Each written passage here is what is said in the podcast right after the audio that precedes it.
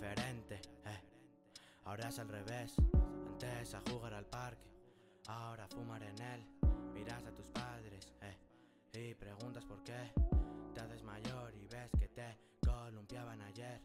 Te vienen Houston, Houston, eh, tenemos un podcast. ¿Qué tal? ¿Cómo estáis? Aquí Pablo al micrófono. Bienvenidos a un nuevo episodio de ¿Qué te espera? Hoy, además de hablar de lo típico, asignaturas, máster, salidas laborales, también hablaremos de la forma de enseñanza en el colegio, mm, el respeto al profesor o incluso alguna anécdota graciosa de niños que, os contaremos. Así que quédate a escucharnos porque hoy te diré lo que te espera si estudias magisterio. Bueno, y para hablar de esto, hoy no he conseguido a dos personas, pero tenemos a una y yo creo que magisterio es bastante igual en todos sitios, así que hola Paula, ¿qué tal? ¿Cómo estás? Hola, buenas, muy bien, gracias. Bueno, no te voy a decir que digas tu nombre porque ya lo he hecho yo, pero cuéntanos un poco dónde has estudiado, dónde has trabajado y todo, y todo eso. No hace falta decir empresas ni nombre de colegio y tal, pero sí el nombre de la universidad, obviamente. Vale, fenomenal. Yo estudié magisterio infantil en la Universidad Autónoma. Empecé en el 2014 y terminé en el 2018. Y en el mismo año que yo terminé, tuve la suerte de poder irme a, a Inglaterra, a Cambridge, a trabajar en, en una escuela infantil allí. Y nada, allí he estado tres años y acabo de, de volver a España. Muy bien. Eh, has especificado que es magisterio infantil. Eh, Sí. espérate un segundo, que está pasando el chatarrero. ¿Lo escuchabas tú en mi micrófono, no? No. Vale, bueno, entonces volvemos. Eh, has especificado que has estudiado magisterio infantil. ¿Hay otra diferente que es magisterio como tal? Eh, no, se diferencia en magisterio infantil o magisterio de, de primaria, vamos, más que magisterio, es educación infantil o educación primaria, luego te puedes ir a secundaria y, y las superiores. O sea, pero son carreras distintas, grados distintos. Sí, son carreras totalmente distintas. Tú eh, puedes estudiar infantil, a continuación puedes eh, estudiar primaria o viceversa. Hay algunas asignaturas que se te pueden convalidar, pero, pero no todas. Vale, son carreras totalmente diferentes. Vale, Mm. em, pues voy a ir a lo primero. Esta es una carrera que, mm, vamos, yo creo que es completamente vocacional y es un poco la creencia general. Entonces, mm, es vocacional, pero con que te gusten los niños, ¿vale? Eh, con que te guste solo la enseñanza, ¿vale? Tienen que ser las dos cosas juntas. ¿cómo, cómo lo ves tú?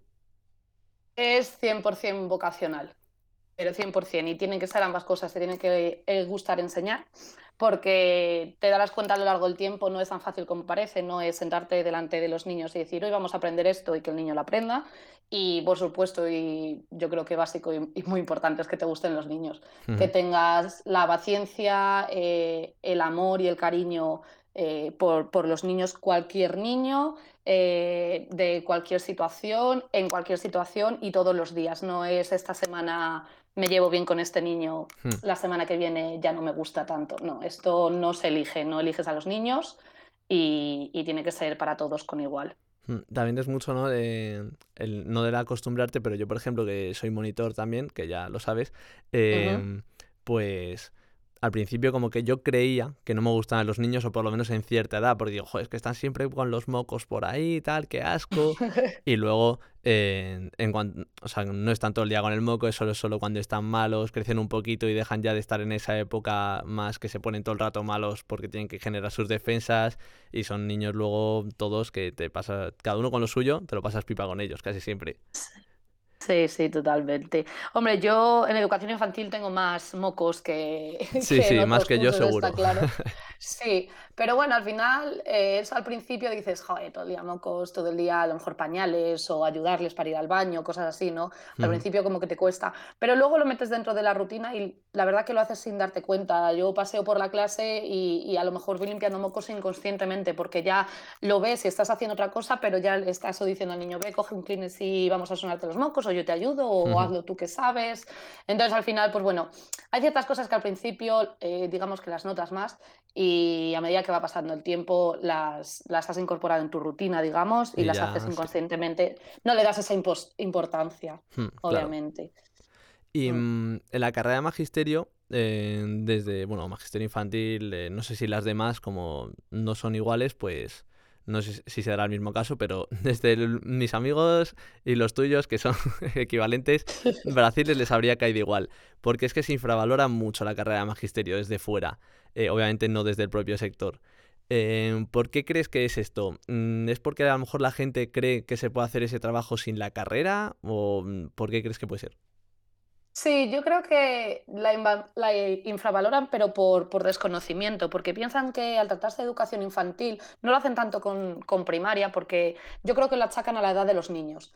Y tú dices, si los niños en educación infantil van de los 0 a los 6 años, que es lo que sabemos nosotros, eh, dices, es muy básico, ¿no? Es, es, como tú has dicho antes, es eh, limpiar mocos, eh, cambiar pañales, eh, darles de comer, que básicamente, pues que no se te maten día a día, ¿no? Sí. Pero, pero obviamente va muchísimo, pero muchísimo más allá. están empezando, digamos, ellos a vivir su, su vida, su mundo, todo, todo, todo es nuevo para ellos y las personas que estamos a su lado tenemos que saber cómo guiarles para que en un futuro y cuando lleguen a, a estudios superiores digamos, sean personas que, puedan con todo ello, ¿no? Que, no tengan carencias eh, ni de matemáticas, ni de lengua, ni, ni, sociales, ni emocionales, personales, físicas. Al final, eh, digamos que tú una casa, cuando la construyes, empiezas por los cimientos, ¿no? Tú nunca empiezas por, por el tejado, si no se te va a caer siempre. Eso es algo que mi padre siempre me ha dicho en, los temas, en el tema de los estudios, es algo que yo lo llevo muy interiorizado. Eh, la base en este caso es la educación infantil. El hecho de que tú no lo valores mm, va a acarrear problemas en, un futuro. Entonces, bueno, al final lidias con ellos. Sí, sabes que vas a tener esos típicos amigos que te van a preguntar que si ya has hecho la casa de macarrones, ¿no? Y ese tipo de cosas. Sí. Pero, pero bueno, tú sabes lo que estás haciendo, tú sabes lo importante que es eh, ser profesora eh, en educación infantil y, yo creo que es básicamente desconocimiento y poco interés. No, no es otra cosa. ¿Y tú crees que se puede hacer tu trabajo sin esta carrera, o sea, o sin esos conocimientos que te enseñan? A ver, sin la carrera en sí tienes la opción de hacer el, módulo, ¿no? O sea, pero al final necesitas estudios. O sea, sea por un lado, sea por el otro, necesitas estudios para, para hacer eh, para ser educadora infantil, 100%. Mm. No hay opción a que tú salgas de bachillerato y digas un día, uy, pues voy a ser eh, profesora que lo puedo hacer. No, no sí, sabes Y no solo eso, claro, eso, el no saber hacerlo. O sea, tienes que tener unas, unas bases y una forma de tratar a los niños que también te tienen que haber eh. enseñado esas técnicas, que por eso hay estudios tan eh, todos los estudios pedagógicos y todo eso, ¿no? Sí, y psicológicos, y de afección, y de cariño, y de cómo tratar y lidiar con ciertos pueden ser problemas o pueden ser situaciones, no tienen por qué ser problemas eh, connotación negativa, pueden ser simplemente situaciones que se te den en un aula que tú como persona que desconoce el mundo de la educación y de los niños, que ya no solo hablamos de, educación como metodología y, conocimientos, sino el conocer a los niños en, esa etapa de su vida, qué es lo que necesitan y, cómo tratar, eh, tratarles. Eh, al final, si tú no, a ti no te han educado y no te han dado pues lo que tú dices, conocimientos sobre ello, tú no vas a poder salir de muchas situaciones, no vas a saber cómo hacerlo y al final eso eh, conlleva, eh, tiene consecuencias para el niño, no solo para ti, que dices, uy, vaya, hoy no he podido solucionar este problema y te vas a casa y dices, se me olvida el día siguiente ya, pero es que en el niño eso deja, deja mucha huella, hay que tener mucho cuidado. son muy pequeños y, y son como esponjas. Sí, es muy importante. Eh, esto has, mencionado antes, eh, que, bueno, y lo hemos hablado, que hay distintas carreras de magisterio, eso, infantil, secundaria, tal.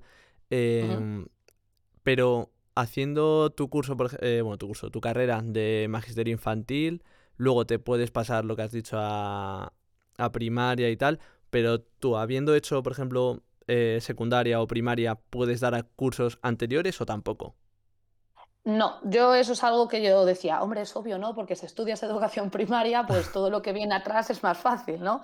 Pues no, es, es eh, totalmente erróneo. O sea, yo me di cuenta en cuanto empecé la carrera, porque yo creo que fueron las primeras cosas que nos dijeron. Obviamente tú, o sea, tienes, eh, dependiendo de la universidad, puedes optar al, doble grado, que es infantil y primaria. Entonces, lo que te van a dar es las asignaturas, eh, digamos, conjuntas a las dos y luego las específicas de, cada grado, de, la etapa de infantil y de la etapa de, primaria. Pero no, Tú tienes que estudiarlas por separado. Como he dicho, hay asignaturas que, que se convalidan, pero no puedes decir si estudio algo superior, puedo dar lo anterior, o no puedes hacer esos mix que, que queremos todos hacer para hacerlo más Sí, sencillo. No. Vale. estudias infantil y das para infantil, estudias primaria y, y das eh, primaria. Si quieres hacer infantil, tienes que o bien hacer el módulo o, o hacer la, la carrera. Vale, fenomenal. Pero vamos a meternos ya a lo que sería la, la carrera en sí. Has dicho son cuatro años, eh, o porque entiendo que no te has hecho una carrera de cinco en cuatro, ¿verdad? No, no, no, no. Una carrera de cuatro años y Y, suficiente. sí, y cuéntanos eh, un poquito, pues cada año, qué es lo que vas aprendiendo, si el primer año a lo mejor es más como teoría, pues de cómo funciona la mente de un niño, o la propia anatomía a lo mejor de un niño, cómo va cambiando, eh, y luego en segundo, yo qué sé, son más metodologías de enseñanza. Cuéntanos un poco cómo va y mencionándonos alguna asignatura por ahí que veas tú como importante o que te llamase la atención en su momento. Vale, pues a ver, es un poco más, digamos, eh, complicado, ¿no? que, que- que eso. Eh, básicamente los dos primeros años de, de la carrera va a ser todo eh, teoría y no vas a tener ninguna práctica real, lo que viene siendo los practicum y, y en los colegios y tal. Entonces, eh, los dos primeros años la verdad que es, que es un mix. Si te soy sincera, he tenido que ir a revisar un poco las asignaturas Normal, porque normal. eh, ha pasado tiempo y la verdad que ya dudaba de, de lo que había estudiado. No, pero bueno, básicamente te meten mucho, eh, son muchas asignaturas de fundamentos, son muchas asignaturas de, de dónde viene la educación, de, de historia de la educación, sociología y, y, digamos, todo este tipo de conocimientos e información que tú tienes que saber para entender un poco cómo hemos llegado a, a- a este punto en la educación, no tanto cómo es visualmente en la sociedad, ¿no? sino cómo se ha ido educando anteriormente y cómo hemos ido eh, evolucionando en la educación. ¿no? Vale. Eh, eso yo te diría que es más hacia el primer año, son las primeras asignaturas que, que- que yo tuve eh, en el primer cuatrimestre. Ujú, Luego también en el primer año eh, di asignaturas relacionadas con la lectoescritura, un poco eh, básico con las matemáticas, con lo que hablábamos antes de lo emocional, lo social y, y todo este desarrollo que al final es muy complejo y, y tienes que conocerlo con, no lo sé, mm, desarrollo el eh, cognitivo de los niños y es más enfocado tanto, el primer cuatrimestre digamos que yo creo es más enfocado a lo que es educación teórica e histórica y el segundo cuatri ya empezamos a ver un poquito más eh, relacionado con los, con los niños, con, con las áreas de, de aprendizaje, pero en relación a los niños. Ajá, Eh, vale. también en el primer año tienes inglés como asignatura, simplemente inglés, como la dieras en, en el colegio. Sí que la enfocan, en mi caso, la enfocaron un poquito a, digamos, vocabulario a lo mejor del, eh, de educación, Ajá. pero si te soy sincera, es una asignatura que no me termino de llenar. Yo que he sido una persona que el inglés no, nunca lo ha llevado bien. Em, yo llegué a la universidad y cuando di la tercera clase de inglés, eh, dije, o me meto en una academia o esto no va a salir bien, Ya. Porque no creía, no creí que fuese suficiente lo que estábamos haciendo allí en inglés y eso que a mí, ya te digo, no, no me gustaba, pero es algo que yo creo que, al menos en esta universidad, en mi año, se tendría que, que haber mejorado. El nivel no era bueno en general en la clase, entonces Sí. eh, también hace que la profesora no, no avance exija más. tanto, no avance, sí. Pero bueno, ya empiezas con el inglés en el primer año, lo cual es muy importante. Y luego, Bueno, ya hablaré de ello, sí. Pero Vale, vamos, el entonces este es... primer año mm, nos queda como que eso, que es más teórico y ya segundo sigue siendo teórico pero menos o cómo vaya, segundo. El segundo em- sigue siendo teórico, solo que empezamos a temas un poco más como, eh, como más grandes, no sé cómo decirte. Tenemos, por ejemplo, eh, políticas, no son, eh, ya son como asignaturas un poco más, no pesadas en el sentido de que sean un rollo, sino que son ya más, eh, tampoco es que te quiero decir importante, porque no es que sean más importantes que las otras, no sabría cómo, cómo explicártelo, ¿no? Es Más fuertes, ¿no? Más, más intensas, digamos. Sí, vale. Eh, tenemos pues políticas, tenemos, eh, si no recuerdo mal, eh, psicología, fue en el segundo año. Psicología es muy, muy importante, a mí es una de las asignaturas que, que más disfruté, Ajá. porque al final te, te dan muchas pautas, te enseñan muchas... eh, muchas cosas sobre los niños que tú las das como, ah, sí, esto es obvio, pero no, no es tan obvio. Hay muchísimo detrás de, de, cada pasito que da el niño, de cada cosa que hace el niño. Hmm. Hay un mundo que tú al final ves a un niño y dices, sí, bueno, pues de, de estar tumbado en el suelo, gateará, luego andará tienes que saber cuándo y, tienes que saber cómo eh, incentivar eso, cómo ayudar al niño y cómo promover todo ese tipo de cosas. A mí la, psicología me, gustó muchísimo esa asignatura, la verdad. Em, luego nada, continuamos el segundo año, tuvimos otra vez inglés, tuvimos eh, otras asignaturas relacionadas con, con, la, con las escuelas, como puede ser la organización de un centro, en centro como, como escuela. Sí, eso te iba a eh, preguntar un poco. Si hay parte como, también obviamente parte de psicología, si también hay parte por así, como de derecho o... Eh, eh, más, sí, sí, sé lo que quieres decir, más como montar tu propia compañía o escuela. O también, sí, o también el cosas que tienes que tener cuidado, ¿sabes? Como le puede pasar en, yo que sé, en publicidad, que es el episodio anterior a este, eh, hablan de mm, eh, pues qué cosas no puedes hacer en un anuncio, ¿no? Qué ilegalidades hay. Esas partes es algo como que parece muy obvio también en la parte de profesorado, magisterio, pero sí también tenéis eh, una asignatura que os cometen esas cosas. Mm, no, no como tal. Yo creo que en cada asignatura siempre salen eh, eh, todas esas cosas que tú dices de esto no se debe hacer así o eh, hay que evitar esto, hay que promover, hay que intentar cambiar un poco esto que está sucediendo. Pero eso yo creo que es en, todas las, las asignaturas. creo que cada profesor en su, ámbito te... Sí, sí. Ah, ¿Dónde me he cortado? No, no, ya estabas vuelto, o sea, no te preocupes. Vale. Em, bueno, como iba diciendo, yo creo que cada profesor eh, te, te, enseña un poco qué es lo que sí deberías y qué es lo que no deberías. Al fin y al cabo, esto, cuando tú eres profesor vas a hacer un poco lo que, no lo que quieras, pero entiéndeme, cada uno tiene su, su forma de enseñar al fin y al cabo dentro de, de, una metodología que pueda llevar el, la escuela. Pero bueno, siempre es muy importante tener claro eh, los límites y hay límites que aparte de que son obvios, eh, tienes que tenerlos muy, muy claro. Al final estás trabajando con, con, niños, o sea, eso es lo primero que tienes que tener en mente y que nunca se te puede olvidar.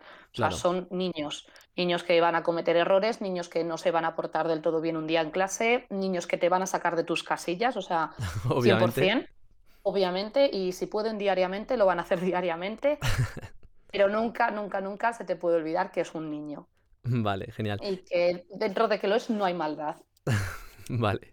Em, vale, y ese y ya el tercer y cuarto año que nos queda, que es ya todo muy, muy práctico, ¿cómo funciona? Pues tercer año es, digamos, un 50-50. Tenemos, eh, si no recuerdo mal, eran tres meses, dos o tres meses, ahora mismo no, no, no te sabría decir exactamente, eh, de prácticas en un colegio.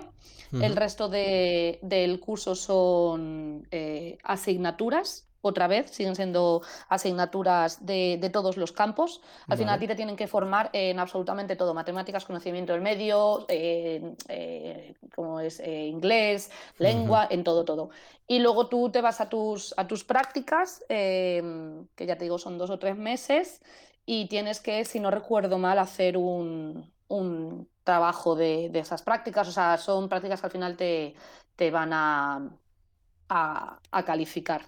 Y nada, tú allí pues eh, estás en el aula. Todo, todo depende de, obviamente, un poco la suerte que tú tengas en el colegio en el que tú elijas o te, te cojan para hacer las prácticas. Yo tuve mucha suerte y tuve una tutora muy, muy buena eh, que desde el primer día me dijo aquí no, o sea, tú no estás aquí para que yo te dé teoría te, digamos, te esté diciendo esto se hace así, esto se hace así, esto no. Me dice, tú lo tienes que hacer, porque al final la teoría te la van a dar en la universidad y, para eso estás allí. Aquí vienes a todo lo que tú estás aprendiendo, has aprendido y lo que yo te pueda enseñar, ponerlo, ponerlo en prácticas. Entonces, yo la verdad que tuve mucha suerte, fue muy participativo, eh, estuve con niños de tres años, que para mí es mi edad favorita, entonces eh, disfruté mucho de, esas prácticas. Me hicieron muy cortas, pero las, las disfruté mucho. Y mm, te decir, has hablado eso de que te forman, te tienen que formar en todos los campos, conocimiento medio, lengua, mates, em, pero te forman eh, para darte a ti ese conocimiento y que lo tengas para poder enseñarlo, o además de eso te están dando la forma de enseñar cada cosa. Claro, te dan, digamos, de ellos parten de que tú ya tienes que tener un conocimiento como persona con 18 o 20 años en todas esas áreas porque se supone que las has estado estudiando en, el colegio, ¿no? Y en infantil son las más básicas, ¿no? Además. Claro, son, son básicas, pero a la vez no son básicas. Yo eso lo que pensaba, decía, jolín, si tienes que coger lo más básico, más básico para que el niño lo entienda. Pero hay veces que si lo complicas un poco más, al niño le va a llamar mucho más la atención y va a querer que, digamos, le enseñes más y más y más. Sobre todo de, en, el tema, yo lo he visto mucho en el tema em, de las ciencias. A los niños eso es, wow, es como magia, ¿no? Entonces al final no te tienes que ir a lo básico y tienes que, digamos, darle un, subirlo un, un nivel más para que los niños eh, les capte la atención. Y si no, sobre todo en las asignaturas te enseñan cómo hacer eso. Te dan pautas, te dan técnicas, te, te, dicen, oye, pues mira, eh, para estas edades esto, para estas edades aquello. Eh, y una pregunta, ¿y os enseñan también a hacer, pues lo que hemos hablado antes, ¿no? La casita de macarrones o, u otras manualidades para que la puedan hacer los niños? Eh, sí, la casa de macarrones, esto va a ser un, fraude, pero yo no he hecho una casa de macarrones oh. en cuatro años de carrera, lo siento mucho, no la llegué a hacer. Yo sí que hice eh, mucho del tema artístico, pero porque yo en el último año eh, cogí la, mención de, arte, arte, cultura y plástica, si no recuerdo mal, se llamaba la mención. Entonces yo al final ese último año estuvo todo enfocado al, tema, al tema artístico. O sea que mira, para conectar, para conectar, en el cuarto año eliges como una mención o eliges una especialidad o algo así. Sí, una especialidad, sí. Es la mención que va a ir junto con tu, con tu título eh, de educación infantil. Yo tengo grado de educación, o sea, de maestra en educación infantil con mención en arte, eh, cultura visual y, plástica. ¿Y alguna más eh, de esas menciones que puedas decirnos que existan? Sí, pues tienes la de tienes la, mención de inglés, solo que en, mi año tenían muy, muy, muy poquitas plazas, fue una pena. Eh, tienes también eh, enfocada más a, conocimiento de, del medio, como lo llamamos en el colegio, las ciencias y, matemáticas. Tienes tirando una mención más de la parte de literatura, lengua y, lectoescritura, o, motricidad, que hablamos de, de lo que sería la educación física para los niños pequeños. Vale, genial. Y bueno, y luego supongo que tendrás también el TFG, que será sobre un tema mm, que te ofrecerá la universidad o que escojas tú alrededor de la educación y de los niños, ¿no? Sí, efectivamente. Yo, o sea, lo escoges tú. Ellos, si tú no eres capaz de encontrar un tema, obviamente tu tutor, que el que te corresponda, te, va a ayudar. Pero es muy importante, al menos en, educación, que cuando tú escojas un, tema para el trabajo de, fin de, de grado, puedas ponerlo en práctica durante tus prácticas de ese año. Entonces, ese año son cinco meses de prácticas, creo, si no recuerdo mal, y, eh, tú vas a tener que hacer un trabajo enfocado a las prácticas, ¿vale? A lo que tú has hecho dentro de las prácticas, tú em, tienes que prepararte sesiones, tienes que, involucrarte y de allí sacar un, trabajo, el practicum, que sería de la asignatura de, las prácticas, y luego el, el, TFG, el, trabajo de fin de grado, que también tienes que aprovechar ese tiempo que tú pasas en, en la escuela para ponerlo en práctica, para poder sacar datos que apoyen tu, tu trabajo. Vale, fenomenal. Bueno, pues ya que hemos hecho los cuatro años de carrera, ya estamos graduados en Magisterio Infantil. Sí, ya lo eh, estamos. Vamos a hacer el, descanso que hago siempre, ¿vale? Vamos a salirnos en un momento... Bueno, no, no nos vamos a salir porque vamos a hablar de niños también, entonces... Eh, hoy nos quedamos con el mismo tema, de educación, niños y todo eso, pero eh, no hablando de la carrera. Entonces, lo primero que te quería preguntar es que si tú crees... Mm, a ver, en tu caso lo vas a ver más de la parte de infantil, y como éramos tan pequeños no nos acordamos tanto, pero un poco en general te pregunto, ¿tú crees que tiene que cambiar la forma en la que se enseña en los colegios? Ya sea porque la generación ahora con las redes sociales o lo que sea pensamos distinto y las nuevas piensan distinto también, ¿o crees que se enseña bien y que hay que mantener ese tipo de metodología? Bueno, yo tengo opiniones un poco eh, dispares aquí, ¿no? Porque todo va a depender mucho de la metodología que esté usando cada colegio. Hay colegios que para mi gusto están muy, muy atrasados aún y que siguen enseñando a niños de infantil eh, con fichas. Yo me imagino que tú recordarás las fichas porque a nosotros nos tocó todo ese tema de estar, tener al niño sentado en el pupitre durante muchas horas, mucho tiempo, haciendo fichas y fichas y fichas, que sí, está muy bien, pero no les estás enseñando. Ya. ellos, los niños, no están realmente aprendiendo absolutamente nada. Están aprendiendo cómo hacer una ficha y cómo sacar un bien o una carita feliz y, cómo hacer que el profesor no diga, no, esto está mal, y le dé una hoja en blanco para que lo vuelva a repetir una y otra vez. Entonces, yo obviamente estoy totalmente en desacuerdo con eso. No es la edad para hacer eso. Yo creo que ninguna edad debería, debería hacer eso, pero bueno, mucho menos educación infantil. El niño tiene que aprender eh, a partir de la exploración, la investigación, sus propios intereses. Eh, un niño va a aprender, vamos, eh, el doble, si no el triple de cosas si basas todo en sus intereses, y lo puedes hacer perfectamente, que si tú le impones cosas. Los niños pueden aprender todo, desde química, física, matemáticas, lengua, idiomas, educación física, todo lo que tú quieras si, lo, si, digamos, rebajas todo eso a su nivel y lo metes en, su mundo, coges sus intereses, coges, eh, tú sabes en lo que cada niño es bueno. Y si tú lo adaptas, el niño va a ser incluso mejor. Porque no hay cosa que, más disfruten los niños que hacer algo que, que, ven que pueden hacer. Algo que, saben que, les... Eh, perdón, perdón que te, corte, pero eso yo creo que es algo que se puede aplicar un poco a todas las edades, ¿no? Que si te enseñan algo eh, con lo que te gusta, lo, lo, recibes mucho mejor, ¿sabes? Si te queda mucho más, ya sea, pues por ejemplo, programación, cualquier cosa que en vez de, enseñártelo con letras o variables X y lo que sea, que te digan a lo mejor, eh, pues de programación, te pongo el ejemplo por ser mi campo, ¿no? Eh, si Harry Potter, eh, lo que sea, entonces Voldemort hace tal, ¿sabes? Entonces a lo mejor si te gusta mucho Harry Potter, se te queda más cómo funciona y cosas así, ¿no? Sí, totalmente de acuerdo. o sea, eso se podría llevar a, cualquier campo, a cualquier nivel educativo sin ningún tipo de problema, solo que obviamente cuesta más. Y quería preguntarte por la parte que, has, que has terminado diciendo un poquito, que cuando te he cortado, que estabas diciendo si un niño, tú sabes lo que, lo que se le da bien a un niño, ¿vale?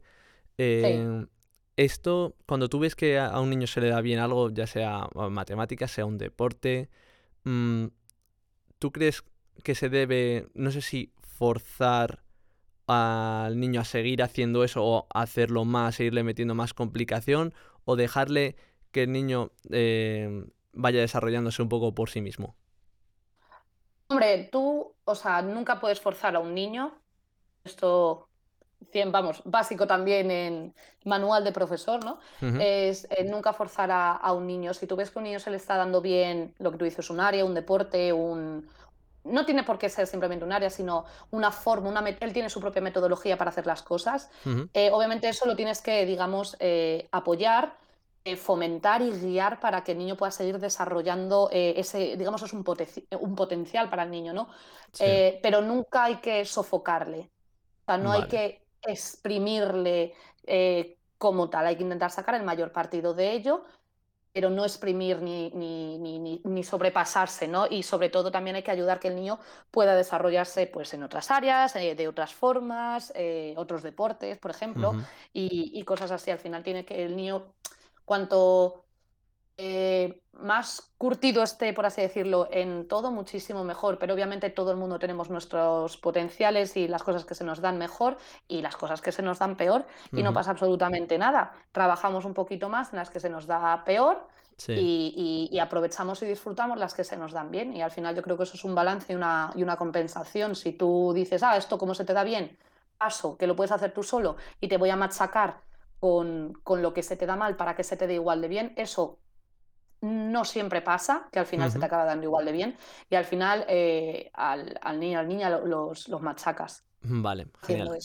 Pues ahora vamos a la segunda parte del descanso para no alargarnos tampoco mucho más, que va a ser las anécdotas de los niños. Los niños siempre tienen ocurrencias eh, inexplicables, eh, comentarios que fuera de contexto, bueno, o que simplemente los hacen ellos y no saben si están fuera de contexto o no, que te provocan un ataque de risa.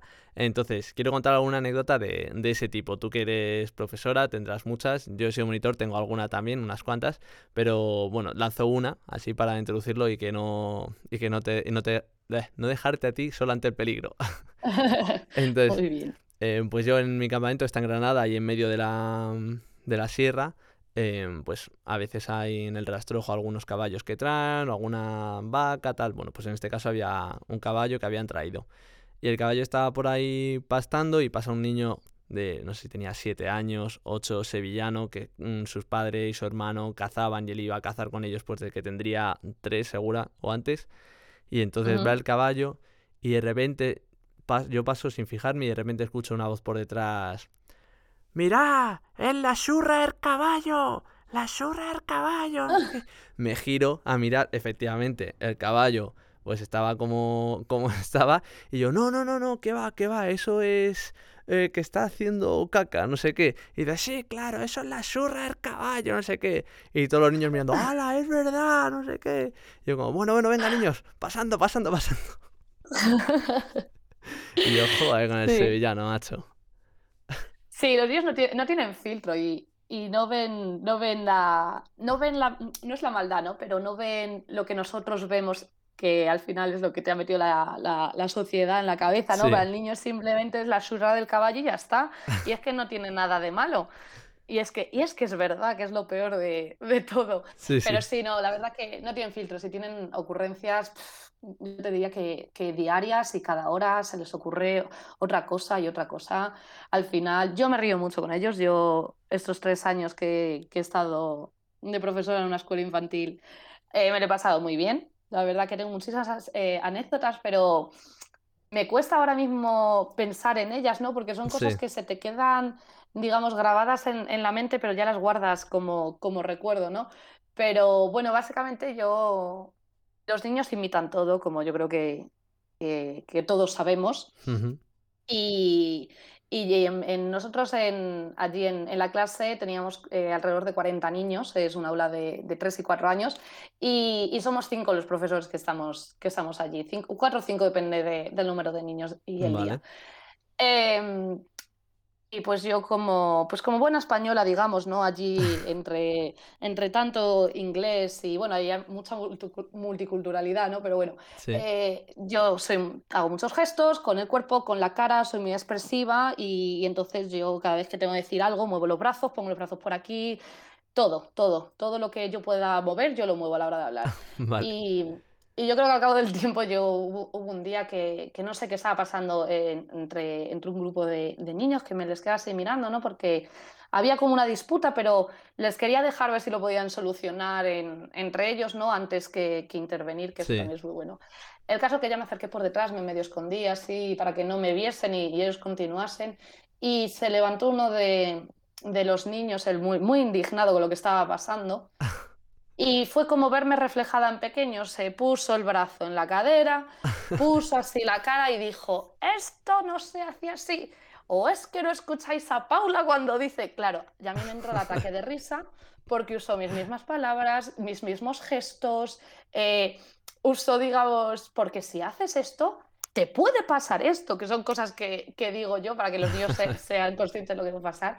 Y es que fue como verme retratada y dije, luego me di cuenta y dije, bueno, está muy bien porque así esto me ayuda a decir qué es lo que no tengo que seguir haciendo o qué es lo que puedo seguir haciendo. Fue como una autoevaluación de mí misma muy, muy buena, pero los niños sí, te sacan ocurrencias y hacen cosas que tú, yo hay veces que me, los miro y digo, pero ¿en qué momento se le ha ocurrido hacer esto? O sea, ¿qué está pasando ahora mismo por su mente? Para que le parezca buena idea subirse a, a los muebles donde tenemos y, ponerse a hacerse el tarzano o, o cosas así. O, ¿qué, Sí, cualquier cosa, sí, sí. Cualquier cosa, sí. La verdad que se disfruta muchísimo, desde mm. luego. O sea, yo me lo paso, me lo paso pipa y a veces que yo me, me bajo a su nivel y, y, hago casi las mismas cosas porque ellos disfrutan que disfrutan viéndote a ti eh, digamos, ahí en, en, la movida, ¿no? En, en, ese, en ese mood, en ese rollo con, con, ellos y yo lo disfruto también al final. Sí, sí, totalmente. Vale, bueno, pues ya dejamos este descanso atrás eh, y vamos a pasar a la parte post-universitaria, ¿vale? Entonces, lo primero por lo que te quiero preguntar, tema másters o cursos adicionales, ya sea de enseñanza, pues yo sé, para educación especial o para otras cosas. ¿Son obligatorios, recomendables? Mm, ¿No hay que hacerlos realmente? Mm, solo, yo sé, por tu propia ambición o lo que sea. Cuéntanos un poquillo cómo, qué piensas tú de los másters o cursos y todo eso. Yo, vamos, altamente recomendable. Yo y cualquier persona que preguntes en el mundo de la educación te va a decir que no es obligatorio porque al final no es algo que sea obligatorio, pero es altamente recomendable. La educación cambia mm, muchísimo. Las metodologías, se buscan metodologías nuevas de innovación. Eh, los niños cambian. Es, eh, antes, al, principio de, la conversación, me, has hablado de, las metodologías que se usaban en, los coles, de las nuevas generaciones de niños, ahora que estamos más metidos con las tecnologías y, y todo eso. Al final, eso es un cambio. Y si tú no te mueves con el cambio, te vas a quedar atrás y, es lo que no puede ser en, el ámbito de, la enseñanza, ¿no? Entonces, todo lo que sean másters, no tienen por qué ser másters, pueden ser, hay millones de cursos, eh, de programas, de, proyectos de investigación, muchísimas cosas relacionadas. Según lo que, perdona que te corto otra vez, eh, pero lo que estás diciendo, estos másters o cursos, los que tú le ves más utilidad son aquellos como que te actualizan la forma de enseñar o te dan una forma de enseñanza nueva, ¿no? Sí, o sea, para mí esos son de los más eh, importantes porque si eh, el sistema educativo necesita cambiar, entonces yo creo que para cambiar tú tienes que saber, eh, tú puedes tener muy buenas ideas, pero no saber cómo llevarlas a la práctica o implantarlas, ¿no? Entonces al final hay muchísimos cursos sobre ya no solo cambio, sino como creatividad y todos esto, hay muchos aspectos que se han dejado atrás y que no se les ha dado importancia, que la importancia reside en las matemáticas, la lengua y poco más, cuando realmente no es así. Hay, El tema emocional es muy, muy importante, no se le da la importancia que tiene, entonces yo creo que todo curso relacionado con, con lo social, lo emocional, eh, lo personal o también creatividad, eh, Sí, innovaciones a mí son los cursos que, más diría que son más importantes, aparte de que puedes hacer cualquier curso para tu propia formación, ¿no? Para tu propio conocimiento, para, para, digamos, conocer más en, todos los ámbitos y que, y que puedas eh, irte por un sitio o irte por otro y no tengas problema, ¿no? Entonces, pedagogía, cualquier cosa. Ajá, vale. Y estos, vamos a conectar ya con salidas laborales, estos másters te ayudan, obviamente, a conseguir, obviamente, más formación, pues más posibilidades tendrás de conseguir ese, ese trabajo o lo que sea. Pero te ayudan a enfocarte en, a ciertos campos dentro del profesorado, dentro de la, de la educación. Eh, obviamente es lo que tú has dicho, no a más másters, más probabilidades, ¿no? Pero a más cosas nuevas y cosas que tenga menos gente más son las probabilidades de, entrar en un buen colegio y de sí, de meterte, digamos, en eh, donde tú quieres ir. Dentro de, al final de, un colegio, esto no es como una empresa que tú puedas ir escalando dentro de, digamos, de la misma empresa. Tú no puedes pasar de, profesor a director en, un colegio, ¿no? Eh, necesitas formarte para poder ser el, el, director, ¿no? Pero, pero bueno, al final eh, es muy importante que tú digas, yo quiero entrar a este colegio porque me gusta cómo trabaja, me gusta, eh, digamos, eh, el lema que lleva el colegio, la metodología que usa, pues lo que tú quieras sacar al, colegio, pero tú quieres entrar aquí, tú vas a trabajar y, vas a hacer, o sea, digamos, vas a formarte y vas a hacer lo necesario para entrar en ese colegio y para entrar en el puesto en el que tú quieres. Al final, si tú no te formas tanto, esas probabilidades de tú entrar en, el colegio que, tú quieres, en el de tus sueños, digamos, eh, no, no, son, no son tan altas. Y al hmm. final, pues vas a tener que entrar en un cole en el que digas, bueno, pues yo es que tengo A y B y pues aquí puedo entrar, pero si tienes a lo mejor A, B y Z y la Z la tienen solo 10 personas, vas a poder entrar donde tú quieras, ¿no? ¿Y hay, alguna, ¿Y hay alguna salida que no sean como tal el entrar en un colegio como profesor o algo de eso, que no sepamos normalmente. Obviamente yo entiendo el que estudia magisterio es que quiere ser profesor en un colegio, pero igual hay alguna salida que no conocemos los, los, los, que no hemos estudiado magisterio, ¿no? Sí, Hombre, normalmente es lo que tú dices, la, gran, gran, gran mayoría que, estudia mm, eh, para ser maestro es porque quiere entrar en un colegio o a lo mejor abrir su propio colegio, ¿no? Pero bueno, ahí ya la, prioridad entonces no sería como tal ser maestro, porque eh, sí, digamos que la gran mayoría de, nosotros, de los graduados en, educación, decimos, yo cuando salga voy a abrir mi escuela y voy a crear mi propia metodología y voy a hacerlo así, voy a hacerlo así, porque esto no me gusta, porque esto sí me gusta y cosas así. Pero si tú haces eso, que se puede hacer, em, no vas a estar educando, al menos los primeros años, hasta que tú tengas una estabilidad. Eh, en ese, en ese nuevo centro que tú has abierto, ¿no? Entonces sí, tiene más salidas, pero la, es básicamente ser, ser, profesor o poder irte a lo mejor a, academias, puedes hacerlo, puedes dar, eh, ¿cómo se dice esto? Eh, clases particulares, pero bueno, yo creo que no, no es tan ambicioso. No, no lo discrimino, me parece que todas las opciones son igual de válidas e igual de valoradas, ¿no? Pero yo creo que como profesor, una vez tú sales de allí siendo profesor o maestro, no buscas irte a una academia o buscas ir a dar clases eh, particulares. Buscas el, meterte como, como, profesor, vamos. Sí. Y te quería preguntar, ¿en el extranjero puedes llegar, eh, puedes ejercer de profesor o vamos, con ejercer, sí, ser profesor básicamente, con el mismo título que consigues en España, ya sea en Europa, Estados Unidos o donde sea, o son distintos y no te lo convalidan? Mm, yo no te puedo hablar más allá de Inglaterra, que es obviamente donde yo he estado y donde he tenido que investigar todo este tema. Yo sé que, sí que, hay formas de convalidarlo, solo que digamos que cada país tiene, le, da un nivel, ¿vale? Entonces, por ejemplo, en Inglaterra, yo, como eh, graduada en educación infantil, tengo de los niveles más altos por no decirte el más alto. Estoy muy, muy bien valorada. Yo en la escuela en la que, en la que estuve, eh, bueno, de hecho éramos yo y mi compañera española también, las, las únicas que teníamos la carrera de educación infantil. Eh, da igual aquí en España o allí en Inglaterra, y por lo tanto éramos las únicas cualificadas altamente. Digamos, esto va por niveles, el nivel 1, 2, 3. Entonces, tú allí puedes trabajar sin estar cualificado.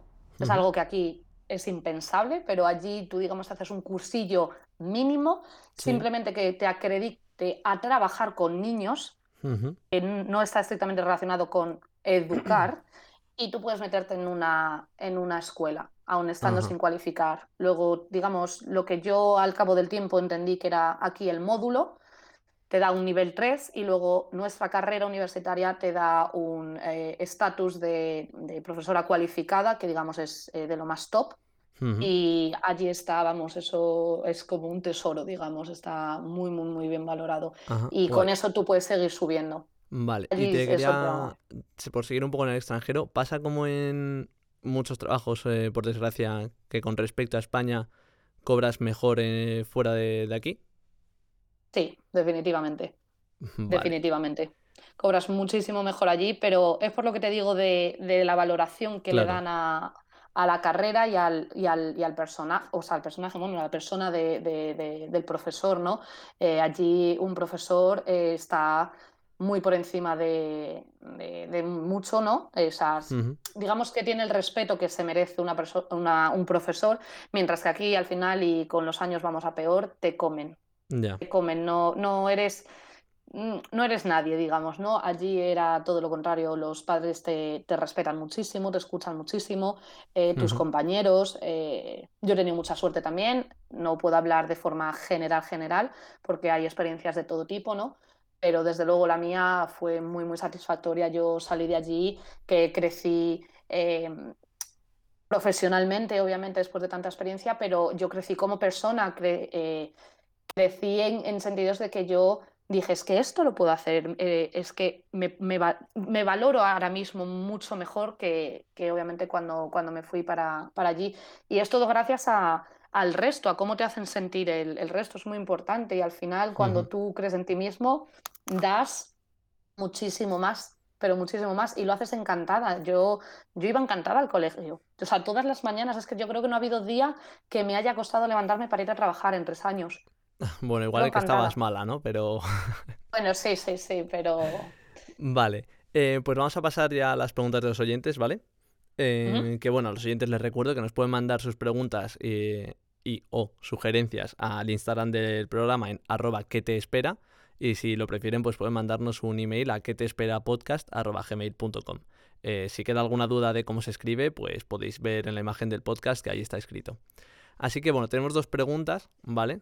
Una que me parece graciosa, así, eh, y más tontería, que es eh, el tema de las enfermedades con los niños. Los niños están todo el día malos, sobre todo con esas edades en infantil, bueno, y, sobre todo no, generalmente en esas edades, cuando son más mayores ya no. todo el día con el moquillo colgando, tú estás todo el día limpiándoles, en contacto con ellos. ¿Te pones muchas veces malo? Te pones malo, efectivamente. Te pones muchas veces, digamos, en el tiempo te pones muchas veces malo, pero no es, eh, digamos, como cuando te lo pillas tú, solo que es eh, un buen trancazo, un buen constipado, una buena gripe, ¿no? Eh, es pasable. El, primer año yo creo que es un poco el más complicado porque eres más vulnerable obviamente a todo esto y efectivamente los niños van todo el día con el moco colgando, estornudan, aquello, da igual, que estás delante, pues estornudo en la cara, que no, pues estornudo en, en un juguete, en un tal, se, se, limpian ellos solos, al final los llevan en las manos, te tocan. Al final sí, te contagias muchísimo más, pero yo he de reconocer que para todo lo que yo me esperaba, eh, no ha sido tan malo. También es verdad que su último año y medio yo he estado eh, trabajando prácticamente todos los días. Los últimos ocho meses todos los días con la mascarilla puesta. Entonces, obviamente, no coges prácticamente nada.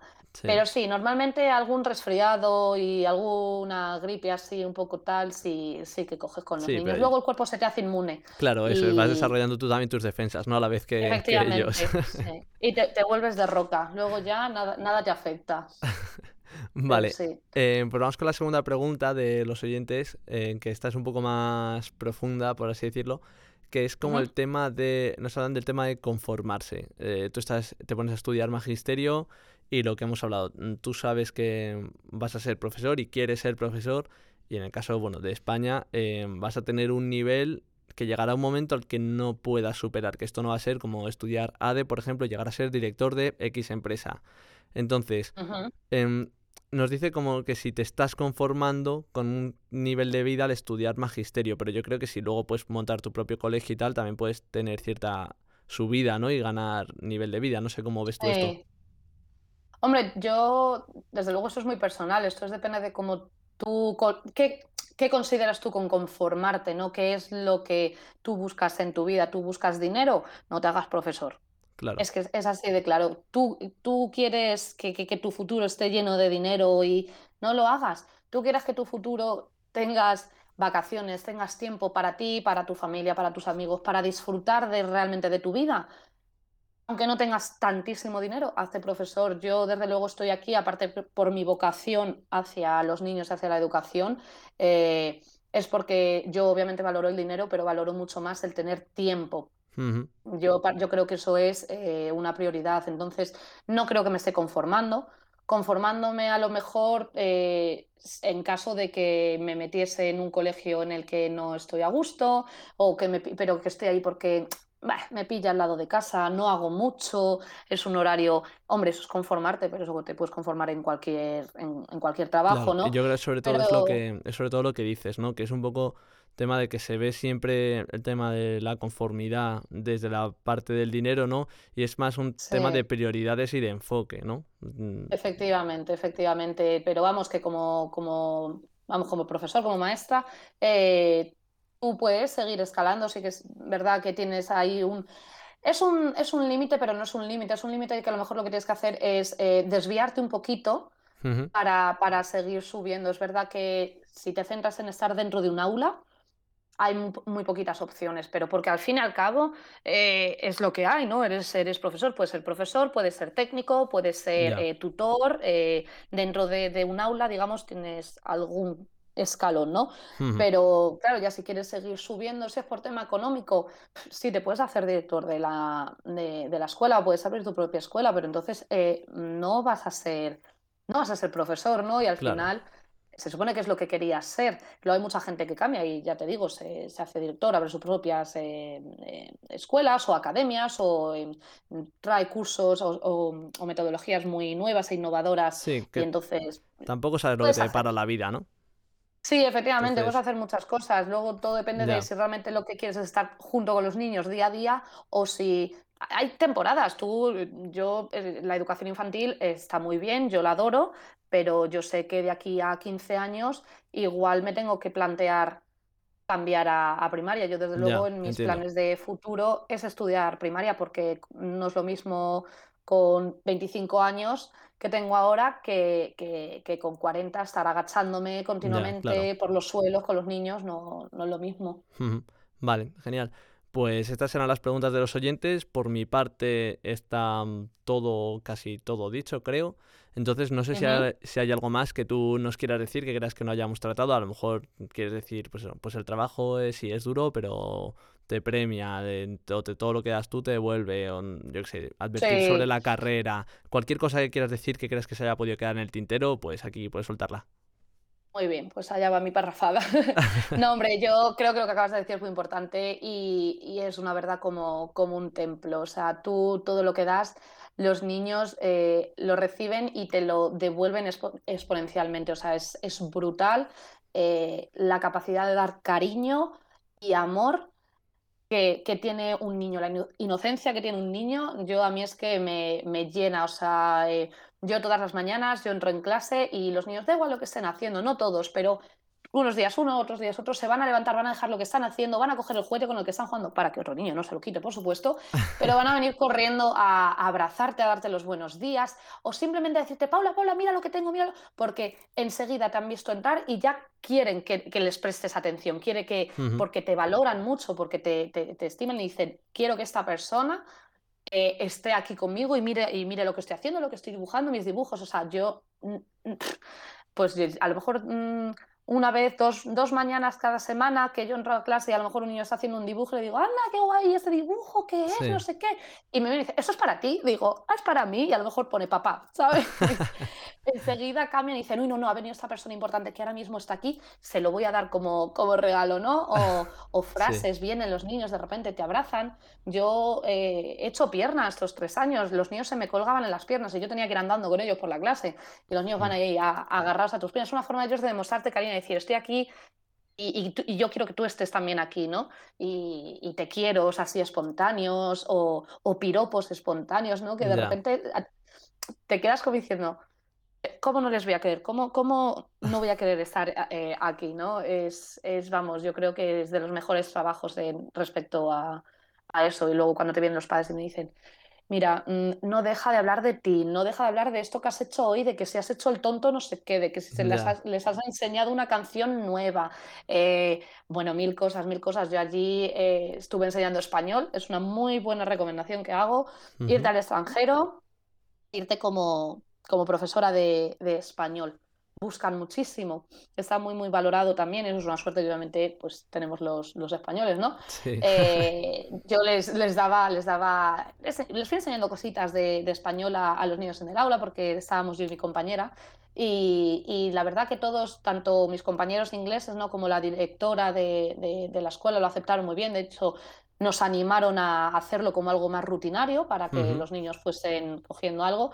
Y en el momento en el que llegó a, a, los padres eso, bueno, todos locos, locos, locos, locos, porque empezamos con canciones, porque es un poco entretenido y los padres venían, no entiendo, no entiendo, ayer tuvimos una discusión porque me estaba cantando algo y yo no podía entenderlo y yo no sabía lo que era y entonces el niño se frustraba como diciendo, ¿por qué mi profe Paula sí me entiende y me la enseña ella y tú que eres mi papá y mi mamá no eres capaz de entenderme, ¿no? Entonces, al final los padres también se involucraron muchísimo eh, y, fue todo un, aprendizaje así eh, cooperativo precioso, los niños encantados, les hemos dejado canciones en español, les hemos dejado vídeos nuestros eh, en español y, un montón de cosas que, yo creo que les, va a venir muy bien, ¿no? Y los padres hmm. nos han dicho, vamos a seguir con español porque los niños lo disfrutaron mucho, la verdad. Entonces, es una muy buena recomendación. Y yo creo que cosillas así que se hayan quedado más. Mm, el inglés. El inglés es básico. El inglés es muy, muy importante cada día más. Es, nos cansamos de oírlo, pero es una realidad. Vale, entonces así Eh, como resumen podemos decir eso, eh, que es una carrera que eso, que te devuelve todo lo que das, que te premia mucho, eh, bueno, trabajo, perdón. eh, luego lo del tema de la, re- la recomendación de salir a intentar enseñar español, que está muy valorado, eh, y lo del inglés, importante Sí, el inglés aquí, sí, el inglés aquí y el, y el irte fuera. Yo, yo creo que es de las mejores decisiones que he tomado, irme, irme fuera y lo recomiendo altamente. Obviamente Vale, también te puedes quedar aquí, tienes muchas posibilidades de trabajo, sí, pero en el extranjero es verdad que estás eh, muchísimo más valorado y vas a encontrar muchas más facilidades y te van a ayudar mucho y te van a dar mucho más solo para que te quedes. Y es algo que al final, no para toda la vida, pero te vas unos años, coges experiencia, eh, aprendes nuevas cosas, nuevas metodologías, nuevos currículums y, te, te curtes y, puedes volver a España, que es lo que yo he hecho. No, no tiene que ser de por vida, salgo y ya no puedo volver a España o no. Sí. No, tú puedes volver. Sí, Vale, sí. genial. Pues nada, si ya, como has dicho, ya no tienes nada más que decir, pues nada, ya solo darte las gracias por haber participado en este episodio, eh, por aceptar hacerlo además tú sola, que siempre más, más eh, te asusta, ¿no? A- Un poquito, porque si no tienes el apoyo de tu compañero para pasarle la pelota con alguna pregunta Sí, complicada, sí. es más La verdad que sí, pero no. Ha estado muy bien. Muchas gracias por, por invitarme. Nada, espero que hayas estado sin hablar suficiente, has hablado eso seguro, porque estabas tú sola. Sí, sí, Y, cómo, y cómoda, yo creo, te he notado cómoda. Pues sí, la verdad que sí, no, ha sido un placer y yo espero que sirva, que sirva de algo. Pues nada, pues muchas gracias, Paula, y hablamos más adelante. Muy bien, muchas de nada. Hasta Venga, hasta luego. luego. Pues nada, ya solo nos queda darte las gracias a ti, querido oyente, gracias por escucharnos, por estar ahí y sobre todo por dedicarnos un rato de tu tiempo. Espero que te haya sido útil. Con esto concluimos este episodio sobre Magisterio. Soy Pablo Bernard y he sido tu host durante este rato. Sigue el podcast para no perderte el siguiente episodio y así saber qué te espera. Adiós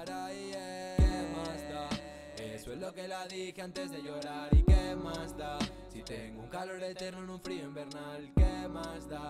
Cruza cuando quieras, no me esperes más, ¿qué más da? ¿Qué más da? ¿Qué más dará? Yeah.